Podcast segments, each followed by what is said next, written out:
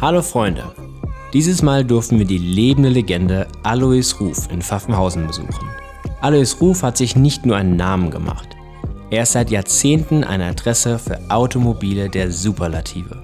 Der begnadete Storyteller erzählt uns, wie er das schnellste Auto der Welt gebaut hat, was ein Ruf zu einem fast eine Million Euro teuren Objekt der Begierde macht und was er an den Managern von heute kritisiert. Viel Spaß!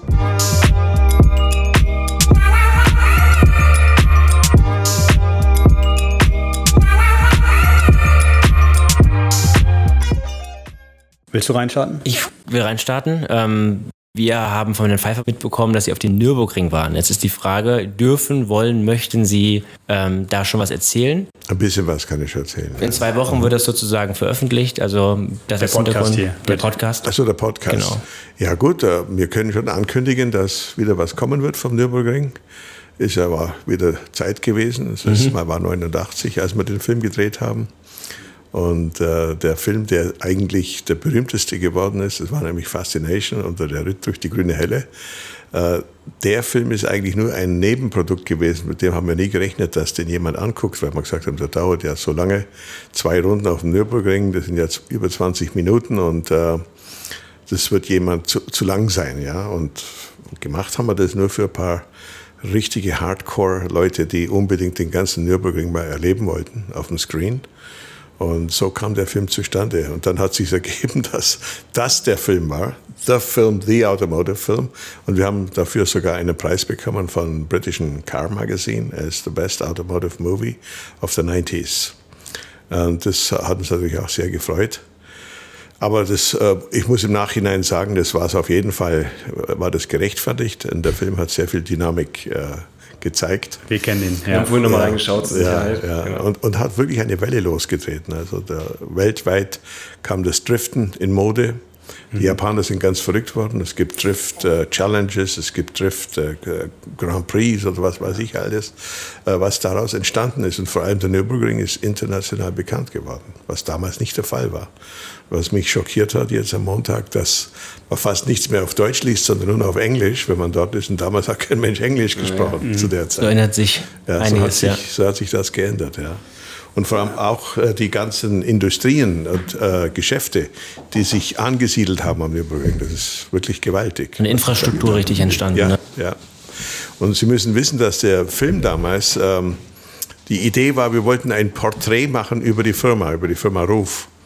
Und äh, mein Freund äh, Stefan Roser, der auch ein bisschen Ahnung vom Filmmachen auch hat, weil er das dann später professionell für Automotoren Sport TV gemacht hat. Und der sagte, du kannst keinen Porträtfilm machen mit diesem typischen Geklimpermusik, so wie es halt äh, als Hintergrundmusik. Einfach, ja, ne? ja, genau, so ein Beat. Und äh, die Leute schauen das nicht an, das ist ihnen zu langweilig. Wir müssen eine Dynamik reinbringen. Wir sollten am Nürburgring ein paar Szenen drehen und die bringen wir mit rein, dass die Leute Spaß haben, den, Mhm. äh, das Porträt anzuschauen. Und das war ja der Hintergrund. Aus diesem Grund sind wir zum Nürburgring gefahren und haben gedreht. Und als wir dort waren und dann gesagt haben, ja, jetzt haben wir schon Hubschrauber engagiert und jetzt haben wir schon die Reifen alle da und den Ring müssen wir auch bezahlen, da könnte man eigentlich auch noch einen Film drehen, über den ganzen Ring zu fahren. Und so haben wir dann. So ist es entstanden. So, so ist dann Faszination entstanden. Ja. Wow. Es war also mehr oder weniger ein, ein Nebenprodukt, das man ad hoc entschieden hat. Hätte man wahrscheinlich, wenn man es geplant hätte, gar nicht so, so genial Vermutlich nicht, ja. Vermutlich nicht. Die ungeplanten Dinge gehen immer am besten. Können Sie schon sagen, welche Fahrzeuge dabei waren? Ja, wieder was Gelbes natürlich. Wieder was Gelbes. Ja, ja, Gelbes. Sehr schön. ja, ja. Also es war der alte Gelbe dabei und der neue. So viel habe ich jetzt Wow. verraten. Und der neue. Sehr Ja, schön. und bei beiden steigt der Rauch natürlich auf. Ein bisschen blauer Reifenrauch. Ja, und der CTR, der neue, der Anniversary, der war mit on track. Der war mit on track, ja. Sehr cool. Da muss ich direkt mal was sagen. Also, Sie haben ja den CTR 1, 2 und 3, drei mega erfolgreiche Fahrzeuge. Dann haben Sie sich wahrscheinlich gedacht, okay, jetzt äh, die Anniversary Edition, die soll kommen. Wussten Sie schon vor, dass es einfach der CTR wird? Oder haben Sie ein Auto gebaut und gesagt, okay, das ist der CTR? Weil anders, andernfalls, äh, wenn man weiß, okay, jetzt baue ich den CTR, da ist ja extrem viel Internal Pressure eigentlich, ne? dass, der, dass der wirklich richtig gut werden muss, weil es ja auch eine Hommage an die, an die Fahrzeuge davor ist. Äh, ja, genau. Also für den CTR noch was obendrauf zu setzen, ist natürlich eine ganz große Herausforderung. Das haben wir auch immer so gesehen. Und wir haben uns überlegt, ob wir wieder eine Rohkarosserie aus dem 911-Programm nehmen, so wie wir es damals ja machten, mhm. aber die sind zu groß geworden. Das sind solche riesige Fahrzeuge und äh, wir dachten einfach, um einen richtigen CTR wieder darzustellen, müssen wir auf die Kabinengröße gehen, die damals auch der Original CTR hatte. Und so, so eine Rohkarosserie gibt es nicht mehr. Dann haben wir gesagt, dann müssen wir eine eigene machen. Und so kam es dann dazu, dass wir gesagt haben, jetzt lassen wir es mal probieren mit modernen Werkstoffen, mit dem Know-how, was man heute hat über die Fahrzeuge, die im, ja, in, de, in den Hyper-Bereich der Hyperfahrzeuge unterwegs sind, diese Technologien in dieses schöne, äh, gewohnte Umfeld dieser Silhouette, was da unten rein äh, gesteckt werden kann. Und so kam es eigentlich peu à peu, stückweise zu diesem Auto. Und wir haben jetzt äh, eine Fahrwerkskonstruktion in dem Fahrzeug, das kann man von einem Le Mans-Auto ja. direkt äh, so sehen, dass mhm. es in einem Le Mans-Flitzer eingebaut war. Und äh, dann haben wir natürlich die Keramikbremsen und äh, liegende Stoßdämpfer vorne und hinten über Pushrods angesteuert und leichtes Material verbaut, wo es nur ging und haben ihm trotzdem den Antlitz gegeben von dem Auto, das äh, jeder gerne im Herzen trägt und was einfach die, die Emotionen hochbringt. Das haben Sie geschafft, also meiner ja, Meinung nach auf jeden ja, Fall. Absolut. Danke. Dem Druck gerecht geworden, ja, gell? Danke. Ja. Unser größtes Kompliment ist, wenn jemand das Auto sieht am Parkplatz und sagt, ach guck, ein schöner Alter, der, aber toll hergerichtet. wir haben toll hergerichtet, ja. ja. Wir haben eben drüber gesprochen. Ich meine, der sieht ja eins zu eins... Äh ja, ja, aber man, man sieht, also wenn man ein bisschen Ahnung hat ja. und man sieht die Beleuchtungstechnik, die LEDs und so weiter, dann weiß man natürlich schon, dass es sich um ein neueres Auto handelt. Das kann im Alten nicht drinstecken, das ist klar. Was würden Sie für die Zuhörer, die Ruf vielleicht jetzt vom Hören sagen kennen, ähm, aus sozialen Netzwerken kennen, vielleicht noch nie live erlebt haben, geschweige denn gefahren haben, was macht ein Ruf aus? Was macht ein Ruf zu einem Ruf und nicht zu einem Porsche-Nachbau oder was, was ist in der DNA vom Ruf? Unsere Wurzeln sind ja gleich. Ja? Also wir, wir schöpfen äh, unsere, unsere DNA aus der ganz originalen DNA, die auch immer schon im, im 911 äh, war. Und der 911 hat es mir halt angetan. Ich war 14 Jahre jung, habe ich das erste Mal diesen Motor gehört. Und wie das Auto, das war ein Prototyp damals, ein 901, das war der Quickblau. Äh, hat man später dann gelernt, dass das dieses äh, Prototypenauto war. Der ist an uns vorbeigeflogen auf der Autobahn im Regen und hat eine Kiste von Wasser äh, gesprüht. Wir haben nichts mehr gesehen, die Scheibenwischer konnten das nicht mehr verschaffen. Und das Auto hat noch gewackelt vom Windstoß. Also es war ein, ein irres Erlebnis. Und dieses Geräusch von dem Motor dazu. Und das, das geht einfach rein in Mark und Knochen. Und, und da komme ich auch mein Leben lang nicht mehr davon weg. Muss ja auch nicht sein, ich genieße es ja. ja. Und, und mit diesem Schlüsselerlebnis äh, bin ich immer wieder an jedes Projekt so rangegangen, gesagt, es muss wieder so ein Auto sein, das solche Emotionen hervorruft. Und äh, wir sind uns selber treu. Wir haben jetzt äh, in diesem Auto quasi wieder das dargestellt, was wir 87 schon gemacht haben. Also jede Menge Kraft, leichtes Auto, äh, ein Auto, was sich nicht wie ein Auto anfühlt, sondern wie ihre eigene Hose, die sie anhaben, ihre Jeans. Und so müssen sie verwachsen sein mit dem Fahrzeug. Und dann stimmt das alles. Was wir natürlich jetzt verbessert haben gegenüber damals, wir haben einen Motor mit einer Abgasreinigung, mit sehr guter Laufkultur äh, ist von der Leistung noch stärker wie der alte Motor, das ist auch klar. Und vor allem haben wir das Gewicht gehalten. Wir haben die 1250 Kilo, die haben wir eben damals auch gehabt und das konnten wir einhalten. Bei 710 PS, richtig? Jetzt mit 710 PS. Das ist mal eine Ansage. Das ja. sind dann eher die ja. Radlerhosen, ne? die Rennhose. ja, ja, das ist schon die Radlerhose. Ja. Und ist eng anliegend auf jeden Fall. Auf jeden Fall. Was sind so, wenn man, ich sag mal, wir haben die Fahrzeuge auch hier besichtigt und ähm, waren gestern schon mal hier, haben schon mal kurz mit äh, ja, ja. dem Kollegen einmal durchgeschaut.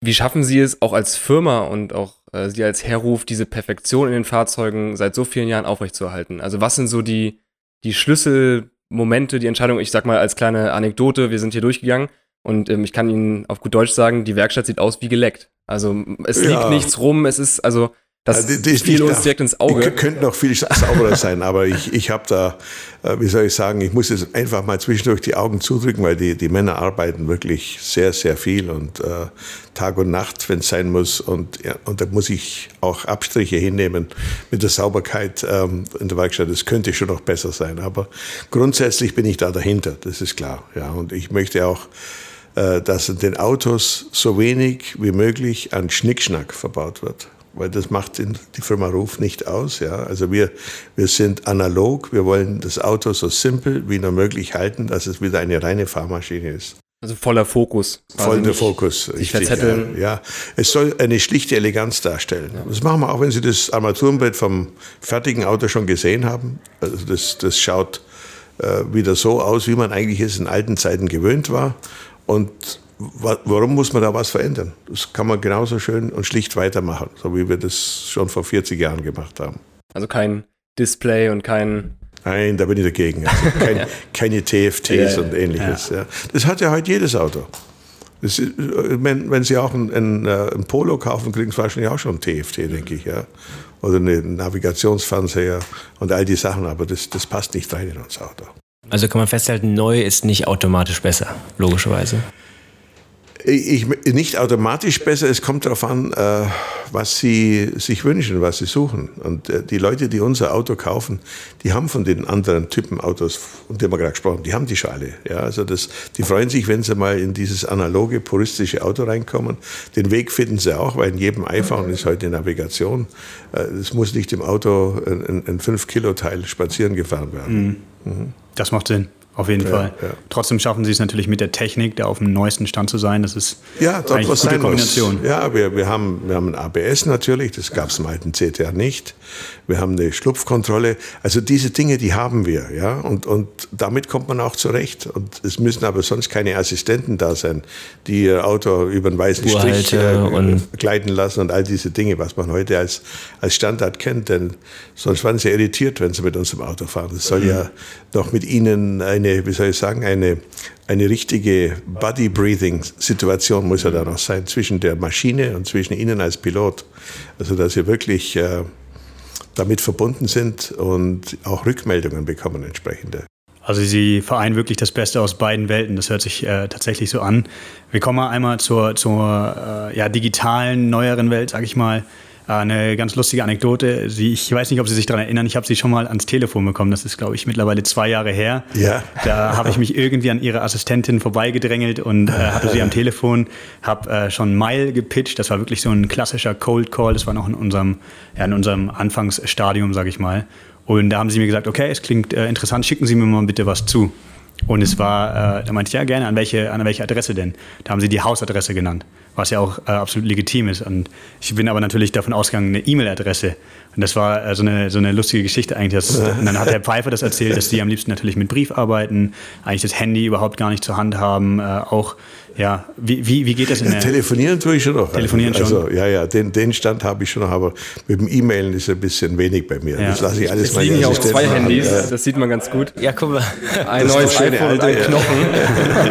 Weil zum Telefonieren funktioniert ja, das besser. Das glaube ich. Das glaube ich.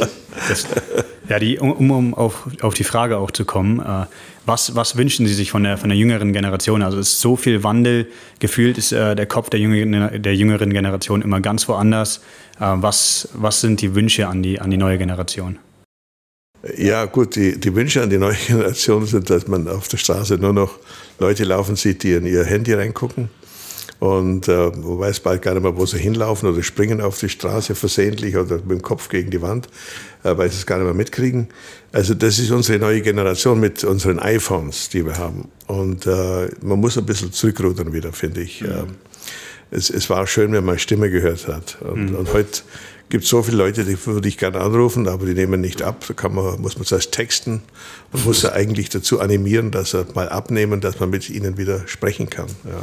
Das. Und das, das ist so ein bisschen finde ich schade, dass das so läuft. Und wenn Sie heute in, ein, in eine Hotellobby reingehen, und da saßen Leute, die hat, hat man dann früher versucht, immer mit den anderen, die mit an diesem Sofa saßen, Kontakt zu finden. Ja, mhm. was machen Sie? Wo kommen Sie her? Und so haben sich Freundschaften ergeben. Jetzt starrt jeder in sein iPhone. Telefon, ja. ja, ja. Oder Laptop. Also, ja. Also, ja, oder ein Laptop. Und, und das finde ich irgendwo schade. Also es ist nicht mehr gesellschaftlich äh, die, diese Atmosphäre, wie man es früher mal hatte. Also das, da, da traue ich ein bisschen nach. Mhm. Also wieder den Kopf mehr hoch, nach links, rechts schauen, ja. das Gespräch suchen. Ja, genau. Okay, genau, ja. ja. Macht Sinn. Mhm. Finde ich gut. Ja, weil, wissen Sie, es gibt ja bald alles sprachgesteuert. Es gibt ja noch eine Alexa und Siri und wo, wo soll das Ganze noch hingehen? Mhm. Jetzt, ähm, ich kann Ihnen eine kleine Anekdote erzählen. Also ich, in den 50er Jahren, da gab es einen Nachbarn von mir, einen Landwirt, der war er ist noch gewöhnt, immer mit den Pferden umzugehen. Ja? Und da musste ich dann irgendwann einmal doch einen Traktor dann kaufen und hat seinen Traktor gehabt. Da ist er in, den, in die Scheune reingefahren und er hat die ganze Zeit geschrien, hü, hü, und dann hat er EH geschrien, weil das ist das, was seine Pferde reagiert haben. Und er hat schon die Sprachsteuerung gesucht an seinem Traktor. So. Der Traktor ist dann voll gegen die Wand gefahren.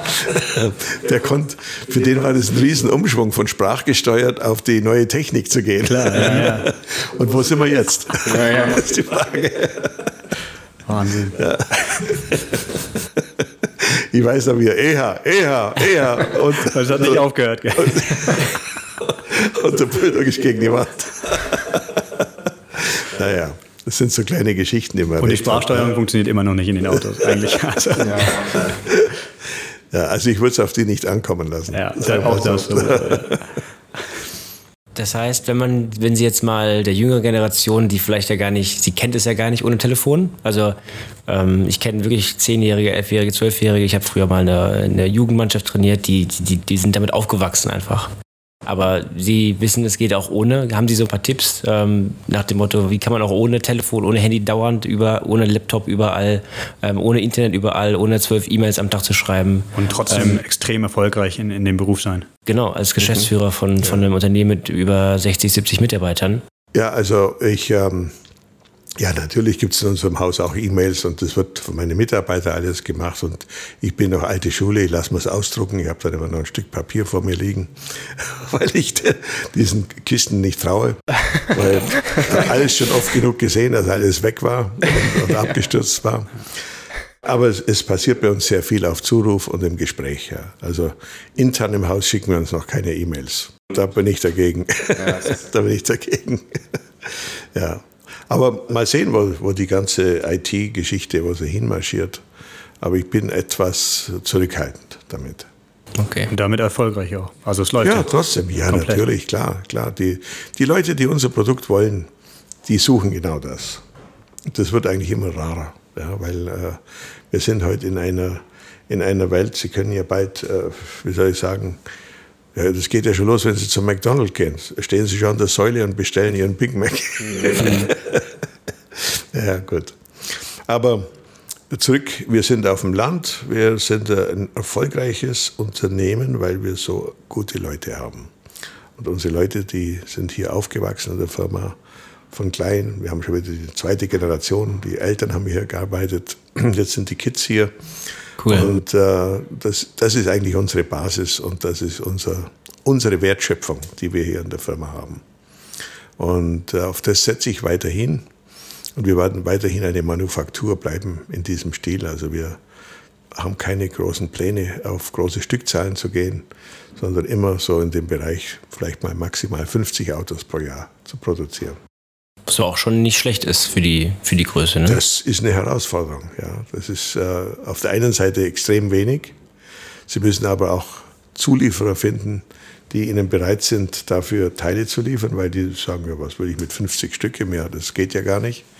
Die sind ganz andere Stückzahlen gewöhnt, das ist das eine. Und das andere ist, was wir dann noch von Hand machen, was wirklich im, äh, ja, im Manufakturbereich liegt das sind 50 Stück dann schon ganz schön viel. Ja, ein Auto besteht halt doch aus ein paar tausend Teilen. Dass am Schluss alles da ist, dass es harmoniert und funktioniert, ist eine große Herausforderung. Aber wie gesagt, wir versuchen das wie ein Fußballteam zu machen. Jeder weiß, was er zu tun hat und am Schluss muss der Tor es bei, der Ball im Tor landen, dann geht's. Ja. und der Wunsch ist auch, dass es so bleibt. Also wenn man jetzt mal sagt, Ruf in 50 Jahren, das soll so, die Qualität soll einfach weiter top-notch bleiben. Ja, also es wird sicherlich Sachen geben, die das Leben leichter machen. Da wollen wir natürlich auch davon profitieren davon. Und das tun wir natürlich auch. Wir stellen uns da nicht dagegen, aber wir wollen keinen ähm, industrialisierten mhm. Betrieb aufziehen, nennen wir es mal so. Mhm. Macht Sinn. Sehr gut. Lassen Sie uns mal über Marken sprechen. Ruf als Marke ähm, oder allein mal das Logo, das Symbol. Ähm, hat mich mal interessiert, warum grün? Oder war es immer schon grün oder gab es da eine Story dahinter? Äh, die Story zum Logo zunächst einmal, die, die muss ich Ihnen erzählen, weil äh, das war folgendermaßen im Jahr 74 hat ein Grafiker, den ich sehr gut kannte und dem auch ein, ein befreundeter äh, Mann und Autoenthusiast aus unserer Gegend, hatte einen Schaden mit seinem Porsche 911. Hat einen 911 gekauft an Ostern 1974 und hat einen Unfall gebaut auf der Strecke irgendwo in der Schweiz und hat sein Auto verbogen. Kommt totunglücklich an und sagt, Mensch, kannst du mein Auto wieder richten? Und da war total, der hat geweint. Ja. Ich habe gesagt, mach dir keine Sorgen, der wird wieder wie neu. Wir bringen dein Auto wieder hin. Und dann haben wir das Auto gemacht und dann hat er Appetit bekommen während dem Bauen. Ja, da könnte man doch noch andere Sitze reinmachen und dies und jenes. Aber ich habe das Budget nicht mehr könntest du nicht ein Logo brauchen, dann entwerfe ich dir eines. Ich habe gesagt, was ist das ein Logo? Ich wusste gar nicht, was es da eigentlich ging, ja. Und dann hat er gesagt, ja, weißt für deinen Namen, Ruflogo, das wird dann, könnte so und so ausschauen, hätte eine gute Außenwirkung. Verstanden habe ich es immer noch nicht damals, aber ich habe einfach gedacht, na ja, wenn er es als Alibi braucht, um Gegengeschäft zu machen, dann machen wir das halt, ja. Und dann habe ich ihm dieses Ruflogo abgekauft und das war's. und das Auch ist in Grün schon? Nein, das war noch am Anfang sogar in Chrom, weil der hat die noch von Hand gefertigt. Die waren also äh, aus Messing gefeilt. Ein Schild richtig das gemacht. Ein richtiges schönes ah. Schild. Das hat man hinten ins Heckgitter reingeschraubt. Ja. Und äh, das war also dann verchromt, also hochglanzend. Und für die Handvoll Autos, die wir damals gemacht haben, hat das genau gepasst. Und dann haben wir eben später mal die Idee gehabt, wir sollten das eigentlich grün machen, weil ich war immer ein Fan von der grünen Farbe, weil ich vom British Racing Green immer angetan war. Mhm. Und es ist die grüne Farbe dazugekommen, haben wir das Ruf-Logo grün gemacht und so ist das Ganze zum Entstehen gekommen. Heute ist das Ruf-Logo ein ganz, ganz großer Bestandteil unseres Images und unseres Markenwertes. Das Ruf-Logo ist bekannt Überall. Das hätte ich nie für möglich gehalten. Schon vor 20 Jahren war ich mal in Las Vegas ähm, in einer großen Hotelanlage, von einem Hotellobby, das ist ja doch so wie am Bahnhof, stehen sie da Schlange, ja. äh, um einzuchecken. Und dann war in einer weiteren Schlange nebendran äh, eine Gruppe aus Japan da. Und meine Frau hatte eine grüne Ruf-Einkaufstasche mit dem Logo drauf natürlich. Dann kommen die Japaner rüber. Ha, Roof, Roof, where can you buy? Where can you buy? Die haben gedacht, da gibt es einen Giftshop und da kann man Rufartikel Merchandise, kaufen. ja. ja. Stellen Sie mal das vor. Was das, was das für Chancen eigentlich sind, die man nie wahrgenommen hat, wenn man so sehr mit der Firma beschäftigt war. Ja? ja. Also das wäre wär noch eine eigene Branche, die man hätte noch aufmachen können. Ja? Aber damals, schon vor 20 Jahren, war das Ruflogo so bekannt und heute ist es so bekannt wie äh, ja, ich möchte sagen, unter den Autoleuten, äh, ja, wie, wie unser Coca-Cola oder das Ferrari-Logo oder das mhm. Porsche-Logo und so weiter. Da sind wir eigentlich schon stolz drauf. und der, der, Schöpfer dieses Logos, er lebt leider nicht mehr, der ist vor fünf Jahren verstorben. Der Günther, und, äh, aber wir denken immer an ihn, weil da hat er wirklich eine Meisterleistung gemacht. Von all den Logos, die der jemals kreiert hat, für die vielen lokalen Firmen, wissen Sie, die ja nicht diese Außenwirkung hatten, war es unsere mit der größten Außenwirkung. Ja, das Ruflogo werde ich auch nie verändern. ich finde es einfach, das muss so bleiben. Ja. Ja. Mhm. ja, hat sich auch eigentlich kaum verändert, oder? Also mal ein bisschen, glaube ich, so ein bisschen 3D geworden, aber sonst ist es ja. Ja, mal mal 3D gemacht, ja. Ja, mhm. sehr cool. Wenn wir schon bei Stories mhm. sind, ähm, was ist die witzigste Story, die Sie je in einem Ruf erlebt haben? ja, da fällt mir gerade was ein. Wir waren unterwegs zwischen San Francisco und Los Angeles im Original Yellowbird. Ich hatte das Auto damals mitgenommen nach USA. Also der vom Nürburgring direkt? Ja, genau. Wow. Und wir fahren in den Parkplatz rein, wollten ein bisschen fotografieren und gucken und schauen. Da waren so schöne Seelöwen unten am, am Wasser. Und dann fährt einer ganz aufgeregt mit einem BMW rein, ein M-Auto, steigt aus, fotografiert gleich und sagt, is this the real Yellowbird? Und uh, dann habe ich gesagt, ja, yeah, this is the, the real Yellowbird. Und dann sagt er, I don't believe it, I don't believe it. You must be kidding. Und dann sage ich, nein, das ist er. Und dann sagt meine Frau zu ihm, if you don't believe it, this is my husband, this is Alois Roof. Come on, come on, this cannot be true now. Und so ging das dann rum und dann, dann haben wir da lang hin und her ja, ge, äh, einfach ein Geplänkel war das, ein nettes und dann sagt er, wenn du der Alois Ruf bist, dann musst du auch den sowieso kennen, weil das ist ein gemeinsamer Freund von uns. Und ich sagte, natürlich kenne ich den, will ich die Telefonnummer sehen, ich kann es dir zeigen. Und dann hat er aufgegeben. Also hat er keine Zweifel mehr gehabt. Er hat das ah, geglaubt. Und da war das dann eine riesen, riesen äh, tolle Geschichte dann, die sich so ergeben hat. Also da ist man wildfremder Unternehmer, aber das ist nicht das einzige Mal, dass uns das passiert. Also es ist auch schon an Stellen passiert, äh, ja, wenn man mal rausgeht zum Pinkeln an der Autobahn, dass einer kommt, sind Sie Alois Ruf? Sie noch, Moment. das hätte ich eigentlich gar nicht sagen dürfen. Man darf, ja, man darf ja nicht mehr pinkeln, aber es gibt doch, es gibt doch solche Plätze. naja. Also wenn man an der nächsten Raststätte jemanden ganz, ganz weit weg auf einsam auf einem Feld sieht, dann kann es nur Alois Ruf sein, der sich verstecken möchte und in Ruhe. Ja, genau. Weiß ich Bescheid. Mhm, okay. Sehr Wie lange haben Sie in Amerika gelebt, wenn ich fragen darf? Ich äh, habe, ja, ich muss es so unterscheiden. Mit 18 kam ich das erste Mal nach Amerika. Das waren fünf Wochen damals, aber das war schon enorm wichtig. Mein Vater hat alles dran gesetzt, dass ich Englisch lerne. Ich habe sogar schon mit neun Jahren Privatunterricht in Englisch bekommen, also bevor ich es in der Schule hatte. Und mit 20 Jahren war ich dann ein halbes Jahr in Los Angeles und dann habe ich also nicht nur Englisch gelernt, sondern ich habe vor allem The American Way of Life, uh, The American Dream, alle diese Sachen äh, direkt kennenlernen dürfen, weil ich mitten unter die Amerikaner dort in LA eingestreut wurde und habe deren äh, Ideen und deren automobile äh, Leidenschaft erleben dürfen, was mir für die Zukunft enorm geholfen hat, weil ich natürlich gewusst habe, bei uns geht die Reise genauso dahin, weil was die damals mit den Autos schon alles getrieben haben und gemacht haben, das war ja bei uns, haben wir keine mhm. Ahnung gehabt. Weil es waren ja auch andere Prioritäten. Wir waren erst 25 Jahre nach dem Krieg und da hat man noch keine ja, Spielplätze gehabt und um solche Leidenschaften richtig ausleben zu können, so wie wir es heute tun. Ja. Also das, da war ich schon weiter Zeit voraus und war auch sehr froh, dass ich diese Gelegenheit hatte. Ich kann mir vorstellen, das war eine echt gute Zeit damals in Amerika, oder? Also es quasi so langsam hochging ja, ja. mit der Supermacht Amerika ja, ja, damals. das war cool, coole Zeit, ja. Haben Sie auch etwas von der Mentalität, wie Sie mit Kunden umgehen? Dieser direkte Dialog, ich meine, das ist ja relativ typisch Amerikaner. Ja, ja, ich habe natürlich gelernt, wie man mit Amerikanern spricht und ja. was für die von Bedeutung ist und so weiter. Ich meine, eine typische Sache ist, wenn ein Amerikaner zu uns kommt, und ich zeige ihm den Betrieb und wir laufen hier rum und sagt, oh, what made you move here to this town?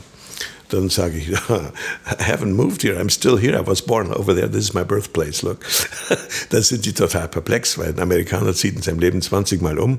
Das kann sich der gar nicht vorstellen, dass man an dem Platz, wo man geboren ist, äh, immer noch lebt und immer noch erfolgreich ist. Ja. Es ist eine andere Denkweise einfach. Ja. Amerikaner verkauft sein Haus alle paar Jahre, weil er wieder ein Upgrade macht und will wieder woanders. Größer, schneller, weiter. Ja, ja, ja. ja. Und bei uns ist ein Haus, Generationen wird das bewohnt von der gleichen Familie. Ja. Mhm. Mein Hof, mein Haus, mein Auto. Ja, klar, klar, sicher. Das ist eine andere Denke. Aber wir haben uns natürlich auch mehr an die Amerikaner akklimatisiert. Also es ja. gibt dieses neue Denken natürlich auch mehr. Es gibt auch mehr Leute, die umziehen und sagen, ah, jetzt probiere ich mal Hamburg und ich gehe jetzt nach München oder sonst was. Wollen ja viele nach München, das wissen wir ja. Wenn Sie nochmal umziehen müssten, wo würde es dann hingehen? Wieder Amerika oder haben Sie. Oder München. Nee, oder ich, München? Ich, ich sage Ihnen ganz ehrlich, also ich schätze Amerika. Ich liebe es, in Amerika zu sein. Ich gehe Durchschnitt drei, vier Mal im Jahr rüber. und habe immer meinen Riesenspaß. Das ist für mich ähm, ganz normal. Aber ich wollte nicht das ganze Jahr in den USA leben. Das, das wäre nichts für mich. Also ich möchte trotzdem hier sein. Ich äh, kriege so viele Amerikaner, die zu uns kommen, dass ich äh, das auch hier genießen kann, wenn sie da sind. Und ich möchte aber auch in der Lage sein, dass ich hier noch einen Leberkäse und meine Kässpatzen essen kann. Und, und diese Dinge. Ja. ja. Ich einfach äh, ein Stück äh, Heimat. Also ich bin auch heimatverbunden. Ja. bin auch heimatverbunden. Aber ich weiß, wie man trotzdem das ähm, in der großen Welt das Spiel auch mitmachen kann. Das ist wichtig.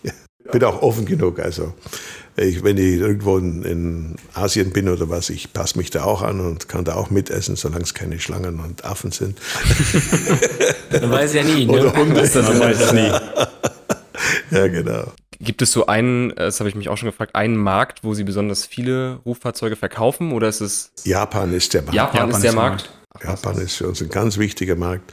Natürlich USA nach wie vor und es ist auch von großer Bedeutung, dass die Amerikaner unsere Produkte schätzen und wollen, weil die asiatischen Märkte orientieren sich natürlich am besten. Und das geht ja quer durch, das wissen Sie ja, wenn einer eine Rolex-Uhr im Westen mag, dann will er es im klar. Osten auch haben. Ist doch klar. Ja. ja. Und so ist es da auch. Warum Japan gerade? Also gibt's da. Japan ist hochentwickelt, was äh, Automobilliebhaberei betrifft mhm. und das auf ganz, ganz hohem Niveau. Wahrscheinlich auch viel mit dem Driften, gell, was Sie eingangs äh, gesagt ja, haben. Ja, auch, auch, aber ich, ich denke jetzt einmal weniger ans Driften. Also ich sage jetzt einmal so ein typisches Erlebnis in Japan in den 80er Jahren, es war glaube ich 85, als ich drüben war, da habe ich einen Club kennengelernt, war dort eingeladen, der hieß Hobe Club. Und in diesem Hobe Club waren Automobilisten, also das ist nicht nur Porsche-Fahrer oder Roof-Fahrer, äh, von allen Marken, ob das ein Oldtimer Aston Martin war oder egal was, die waren alle in diesem Hobby Club, ist aber ein elitärer Verein. Müssten sie, glaube ich, damals war das so 50.000 Dollar ungefähr als Mitgliedsgebühr bezahlen, überhaupt dabei zu sein. Und die haben dann Fuji Speedway gemietet an einem Sonntag und da ist so ein großer Andrang, also von so vielen Bewerbern, die alle diesen, äh, die Rennstrecke haben wollen, dass die den nur vielleicht für zwei Stunden bekommen. Kostet ein Riesengeld, muss jeder 5000 äh, Euro oder Dollar als ungefähr ausgeben, dass er die zwei Stunden dabei sein darf und kommt dann vielleicht zweimal fährt er, oder zwei Runden fährt er und dann kommt er raus und dann ist er glücklich, raucht eine Zigarette oder trinkt einen Energy Drink oder irgend sowas. Das ist eine, eine, es geht da rein um den Genuss dann, mhm. ja, und, und, und das ganz auf hohem Niveau. Und das reicht dann wieder, da sind sie dann Monate zufrieden, wenn sie sowas gemacht haben. Und das, ich finde es auch toll, ich finde es schön, dass man etwas so genießen kann und das so intensiv. Ich wollte gerade sagen, das passt ja eigentlich zu der Marke. So ist es, ja, genau, ja, ja. Ja, ähm, wir haben ja schon gerade darüber gesprochen, dass Amerika quasi so ihr ihre Leidenschaft ist in Sachen Ländern in Anführungsstrichen. Ähm, wir haben eine Rubrik bei uns im Podcast, die heißt drei heiße Fragen. Also den Namen tatsächlich, der ist noch nicht, noch nicht sicher. Wir haben den intern so genannt, aber es sind quasi ja drei Mann hier. Ja. ähm, es sind quasi Fragen, wo Sie sich entscheiden müssen, entweder oder. Und äh, ich würde mal mit der ersten Frage reinstarten. Sie müssten ein Jahr bei einem Tech-Konzern wie Amazon oder Google arbeiten oder Sie dürften nie wieder nach Amerika reisen. Äh, ich weiß ja nicht, wie schlimm das ist, bei Amazon oder Google zu arbeiten. Müssen Sie dort Pakete zumachen oder was bei Amazon? Ich, ich sag mal, wir würden eher auf die digitale Schiene abzielen, dass Sie wirklich da voll eingebunden sind. Sie mit Brainstorm. Ja. Also unter totalem Druck oder was? Vermutlich. Ja. Also ich glaube, da würde ich dann lieber darauf verzichten. Da gibt es dann den Spruch, der heißt, im Verzicht liegt der Genuss. Das sind zwei, auf jeden Fall auch zwei Euro, Herr Ruf. zwei Euro hier bitte. In das Schweinchen. In Ernie, den Elefanten, Verzeihung. Nee, äh, so viel habe ich schon gesehen von Amerika, dass ich mir sowas dann nicht antun müsste. Okay. das richtige Wort dafür vielleicht, ja. Die nächste Frage wird, glaube ich, ein bisschen positiver. Ja. Ähm, Sie dürften entweder einen Tag in Ihrem Leben komplett nochmal erleben oder Sie hätten, oder es würde Ihnen gelingen, nochmal das schnellste Auto der Welt zu bauen. Hm. Also ich meine, noch einmal einen Tag erleben, den ich schon mal erlebt habe, diesen Tag nochmal erleben. Genau. Oder das schnellste Auto bauen. Ich muss es denken, darum muss ich so viel also nachfragen. Also oder nochmal ja, das schnellste ja, Auto bauen, ja, sozusagen, in Zukunft. Also, dass wir das schnellste Auto bauen können, das haben wir schon bewiesen. Dann würde ich lieber noch einen von den ganz tollen Tagen noch einmal erleben in meinem Leben. Haben Sie da einen speziellen im Kopf schon? Äh, den 11. April 87, ja, das war gut. Ära, Ära Lessin. Was? Als wir die schnellste Runde gefahren sind. Ah, okay. Ja. Mit zwei Legenden, Phil Hill, Paul Freire. Beides Race Champions. Okay. Und ganz tolle Gentlemen, die ich beide sehr, sehr verehre. Also verehrt habe. Mhm. Die haben sich bestimmt auch ein Denkmal gebaut, sozusagen. Ja. Mhm. Sehr cool. 342 Stundenkilometer. Richtig, ja. Mhm. Darf ich fragen, wie, wie feiert man sowas dann? Oder wie haben Sie das gefeiert? Wie, wie? Ja, Sie waren lachen. Wir hatten ein Fässchen Bier aus Pfaffenhausen dabei, von der Storchenbrauerei. Und das haben wir aufgemacht. Und damit hat niemand gerechnet, weil wir haben gesagt, wenn wir es nicht sind, dann machen wir es trotzdem auf. das ist vernünftig, ja. Also Win-Win. Ja, genau. Wo war, wo war damals der Rekord davor? Also war es, war es knapp? Oder? Nee, wir waren schon vorher schnell. 1984 sind wir 306,4 gefahren. Ich meine, der, sozusagen der Rekord, den Sie dann gebrochen haben. Ja, der, schnellste vorher war unser eigener Rekord von wow. 1984. Okay. Ja, ja, wir haben unseren eigenen Rekord gebrochen. Ja. Um 36 km/h nochmal? Äh, um, um über 30 Kilometer, ja. ja. Das ist ja. Mhm. ein Statement. So, jetzt muss ich Ihnen aber noch was erzählen. Gerne. Weil das fällt mir jetzt gerade ein, bei diesem 306,4, das war im Jahr 84. Da hat in Era Lessin, die hatten noch dieses, äh, die, die digitale Anzeige, die war nicht elektronisch mit LED, sondern die hatte diese Klappen, diese Flaps, wie sie es am Flughäfen haben. Die so mhm. klack, klack, klack, klack. Bei diesen Footballspielern, äh, Footballspielen dann. Auch, auch genau. Jetzt hat die bei der Geschwindigkeit nur 0,6,4 angezeigt. Äh, 006,4. Also sehr, sehr langsam. Und dann sagte der Paul Frere damals, das kann nicht sein.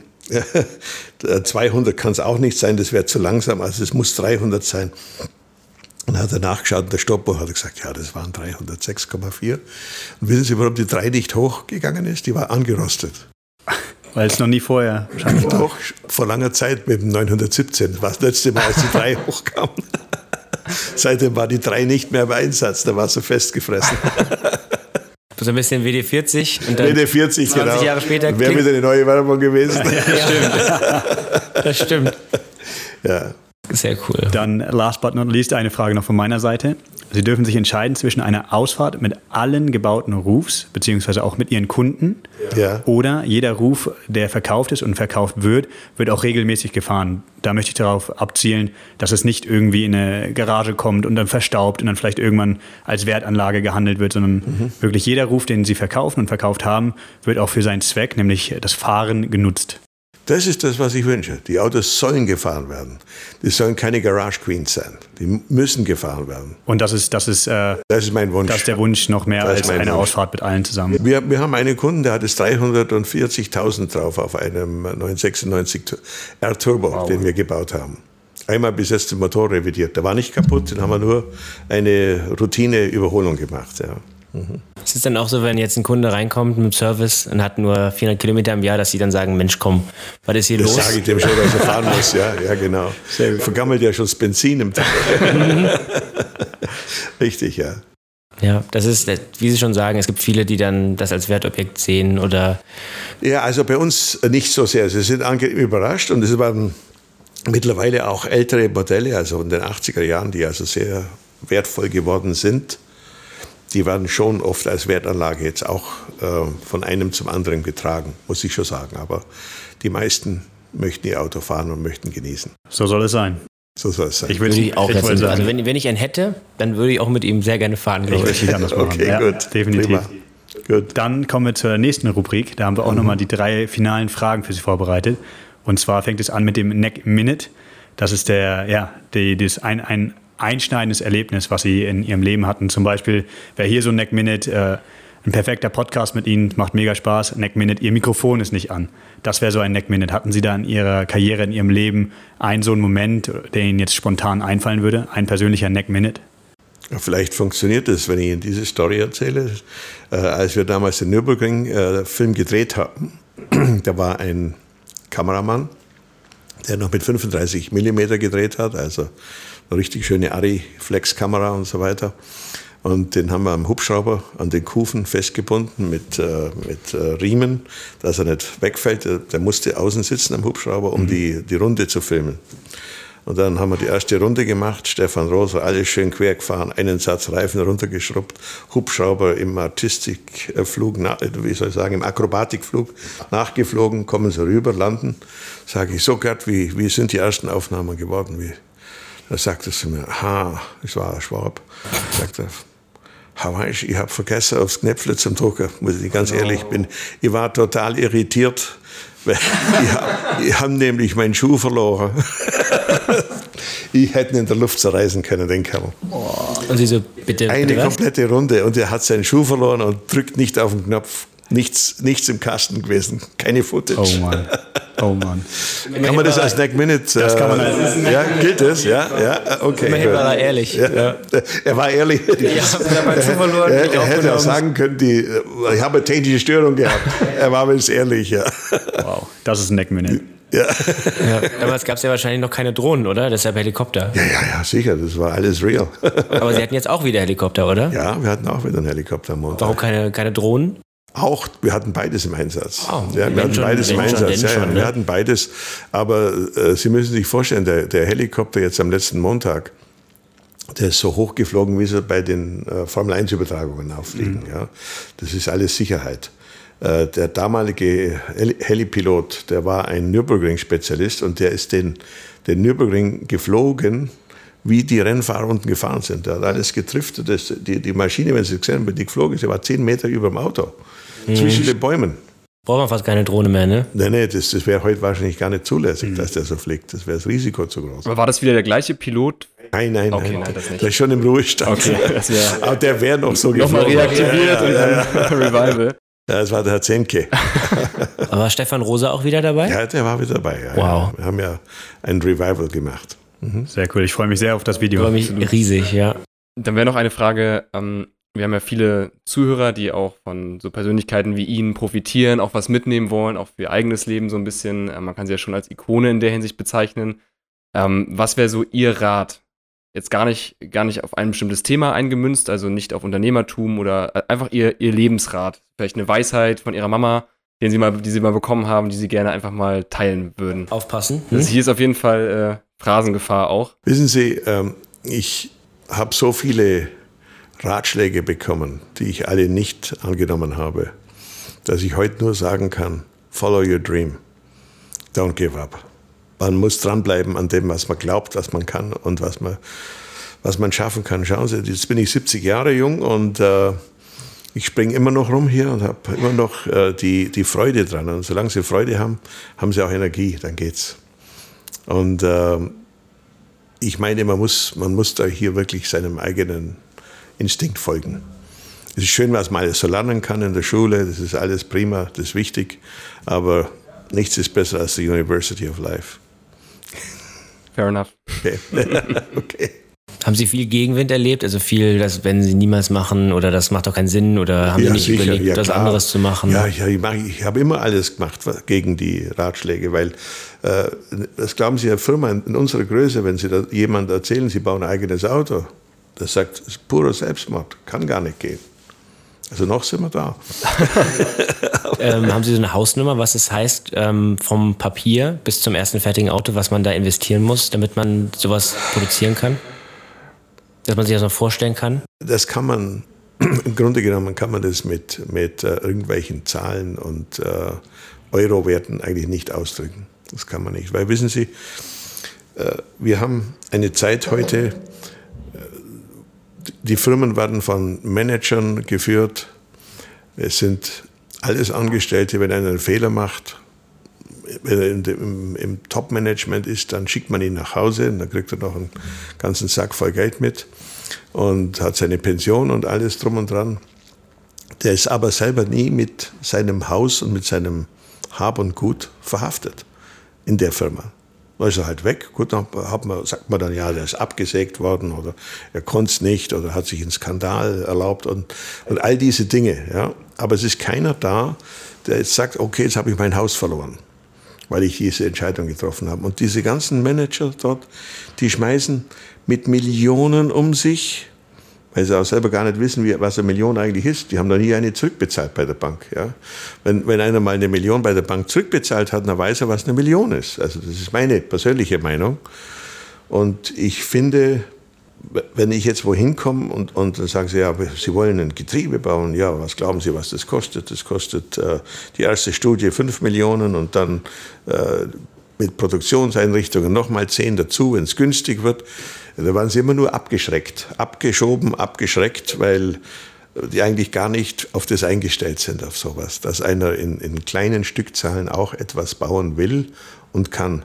Und sie brauchen schon auch mal das Verständnis von diesen großen Firmen, dass einer da ist, der Benzin im Blut hat, dass er sagt, okay, wenn das jetzt auch für uns kein Geschäft ist, aber wir machen es. Und wir wollen da auch dabei sein. Und wenn so ein, so ein David in der Welt der Goliathe auch was auf die Bahn bringt, dann ist es ja auch für eine große Firma ein Plus, wenn sie mit dabei sein konnte. Das ist meine Meinung. Und solche Partner brauchen sie. Und auf die sind wir auch sehr stolz, dass wir die immer wieder mal finden die da auch mitziehen. Aber diese riesengroßen Zahlen, die man heute sagt, ja, ein neues Auto entwickeln kostet eine Milliarde, solche Dinge, das, da, da können wir nicht mitziehen, kann ich auch nicht nachvollziehen. Und wir müssen mit einer anderen ähm, Preisliste arbeiten. Und ich versuche das manchmal so damit zu vergleichen, äh, wie auch eine damals kleine Firma Porsche den 911 entwickelt hat. Die haben dieses Auto gebaut, die waren sich nicht einmal sicher, ob das jemand will. Da war also noch ganz, ganz viel Zweifel da, ob das Auto ein Erfolg sein wird. Weil der 356 war so erfolgreich und hat schon, äh, wie soll ich sagen, die Allüren gehabt, eine eigene Porsche-Religion zu entwickeln, ja, was ja auch passiert ist, weltweit mit den, mit den Kunden. Und dann kam dieses neue Auto, wird es wohl was sein? Weil Sie müssen sich vorstellen, das war damals ein, ein riesen, riesen Sprung. Ja, von, also ich weiß noch, der erste Test des 901 in Automotor und Sport, da wurde der verglichen mit dem Carrera 2. Das war das maximale Auto, was es aus dem 356 gab. Das war der Vier-Nockenwellenmotor mit 130 PS und 2 Liter Hubraum. Und die gleiche Leistung stand beim 901 da. Sechs Zylinder, 2 Liter Hubraum, 130 PS, also genau aufs Typfall gleich. Und ich weiß noch das Schlusswort vom Redakteur, was er geschrieben hat. Es wird sich zeigen, welcher von den zwei das Rennen machen wird. Es war deutlich. Ja, ja, ja, ja. Es wird sich zeigen. Also es war komplett auf der Waage gestanden damals. Und das ist jetzt äh, 60 Jahre her, muss ich mal vorstellen. Also die, äh, es ist schon interessant, wenn man auch mal rückblickt und sieht, was da früher schon auch mal für Hürden gegeben hat. Und wie simpel, das waren glaube ich zehn Leute, die den 911 gemacht haben. Und, und heute brauchen sie 1500 Entwickler, wenn sie ein neues Auto machen. Also Minimum, Minimum, ja. Und noch die ganzen Zulieferer, ähm, Engineering äh, Services, die es dazu gibt, die man heute alle mit einsetzt. Also es hat sich alles total gewandelt. Und ich versuche mich da irgendwo durchzulavieren in der alten Zeit, äh, dass man sagt, es muss auch mit weniger, muss es machbar sein und gehen. Mit dem CTR jetzt wieder bewiesen. Ja, ich denke, dass das ist ein typischer Beweis ja. ist davon. Mhm. Aber ich glaube, das spielt auch, oder Sie haben ja damals 2008, glaube ich, schon ein Elektro. Das haben wir auch gemacht, ja. Also wow. die Motivation bei, bei mir lag einfach darin, weil ich auch noch Betreiber bin eines Wasserkraftwerkes und somit also einen hundertprozentig grünen Strom zur Verfügung habe. Und dann habe ich mal philosophiert mit einem Elektroingenieursfreund, äh, gesagt, mei, das wäre halt toll, wenn man jetzt noch unsere Autos hier tanken könnte und äh, aus der Wasserkraftenergie die Autos antreiben könnte. Er sagt, du, das geht. Ich sage, ja, ja, ja, natürlich. Typischer Mensch mit Benzin im Blut wie ich sagt natürlich, das geht nie. Und äh, er sagt, es geht, wenn du 35 Kilowattstunden an Bord Batterien mitnehmen kannst. Da können wir so ein Auto bauen. Da haben wir das angefangen. Das war dann 2007 ist es schon gelaufen und 2008 haben wir es dann der Presse vorgestellt. Und äh, es war weit der jetzigen Elektrowelle voraus. Und bin sehr skeptisch, auch viel belächelt worden. Und äh, ich bin nach wie vor auch immer noch kritisch gegenüber dem Elektroauto für die Zukunft, weil ich glaube, man darf sich nicht komplett auf das festfahren. Ich meine, es gibt noch andere Alternativen, die man unbedingt verfolgen muss. Aber das Elektroauto ist eine Richtung, die auf jeden Fall richtig ist. Und ich meine, dass man im, im direkten Umkreis von 100, 150 Kilometer mit relativ vielen Elektroautos was anfangen kann. Und das ist, da, da sehe ich die Zukunft. Und äh, das komplett radikal umstellen, das sehe ich auch nicht als die Lösung. Ja. Aber wir haben damals den Elektroblitz geliefert. Also das ist jetzt äh, schon, schon zwölf Jahre her. ja, das war ganz lustig, weil die Journalisten kamen und sagen, ja, und warum haben Sie das in diesem Auto gemacht? Und ich gesagt, ja, bei uns gibt es kein anderes. Und, und wenn es ein anderes gewesen wäre, dann hätte Sie es doch gar nicht interessiert. Ach ja, da haben Sie auch wieder recht. Ja. So ist es nämlich wirklich, ja. Ja, deshalb haben wir ja immer gesagt, äh, Emotion ohne Emission. Ja. Das war ja unser, unser Slogan. Und es war schön, dass wir das mit Siemens zusammen dann 15 Autos bauen konnten. War eine schöne Sache. Ist da was in der Pipeline noch, wenn Sie sagen, Sie sehen da auch viel Zukunft bei Ruf an sich? Nee, bei uns jetzt nicht, nein. Also wir, wir sind jetzt mit unserem äh, Emotionsauto, mit dem Verbrennungsmotor noch sehr, sehr beschäftigt und bleiben auch da, weil das müssen die Großen lösen. Ja. Die Zukunftstechnologien. Jetzt kommt die letzte Frage. Ähm, sag ich mal, in 50, 60 Jahren Ihr Wikipedia-Artikel? Was soll ganz unten so als, als letztes Zeile, als so eine Art Lebenswerk ähm, da von Ihnen stehen, wo Sie sagen, da wäre ich sehr happy mit?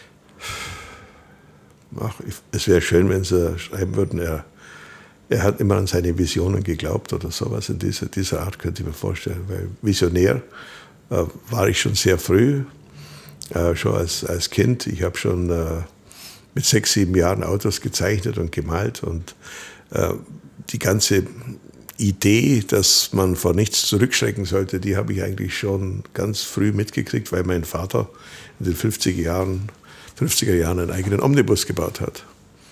Und das hat mich als Kind natürlich sehr beeindruckt. Da kam er eines Tages mit zwei großen Eisenträgern in die Werkstatt und sagte, Burt, das wird der Omnibus. In einem Jahr ist der fertig. Und so war es dann auch. Und ich durfte sogar mitschrauben an dem Omnibus.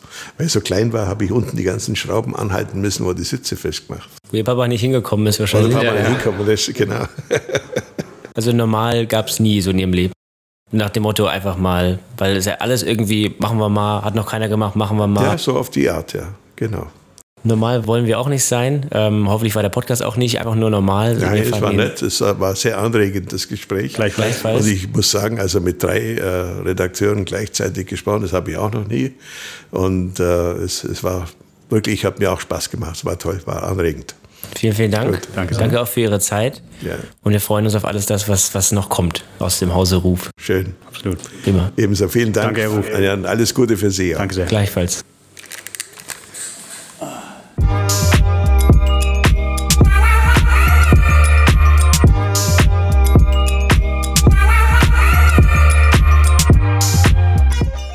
Wir hoffen, ihr seid gut aus der kleinen Reise in die automobile Vergangenheit zurückgekehrt.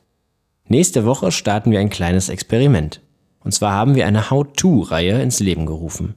Hier empfangen wir absolute Experten ihres Faches und hoffen so euch interessante Einblicke in spannende Themen zu ermöglichen. Erste Runde Kommunikation mit Emilio Galli Zugaro. Er ist nicht nur eine einzigartige Persönlichkeit, sondern weiß auch, von was er spricht, denn er leitete über zwei Jahrzehnte die Kommunikation eines Weltkonzerns. Bis dahin, euer Team Mile.